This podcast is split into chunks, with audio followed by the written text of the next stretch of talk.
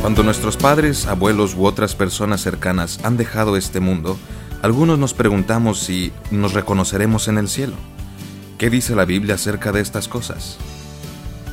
Por supuesto que sí. El Antiguo Testamento dice que cuando alguien muere es reunido con los suyos. No nada más eso, sino que además cuando el hijo del rey David murió, David mismo dice que se volverían a reunir y estaba hablando de cuando él muriera. En el Nuevo Testamento, Jesús mismo dijo a sus discípulos tras la cena de la Pascua que en la vida eterna se reuniría con nosotros y volvería a probar del fruto de la vid en nuestra compañía. Una evidencia más de que nos reconoceremos en el cielo es que cuando los apóstoles estuvieron con Cristo en el monte de la transfiguración y vieron a Moisés y vieron a Elías, los reconocieron.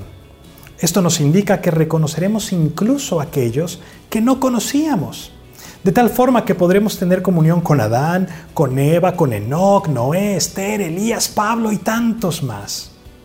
En Primera de Tesalonicenses, Pablo alienta a los creyentes con estas palabras, diciendo que nos reuniremos con los creyentes que hayan muerto antes que nosotros y que estaremos con el Señor para siempre.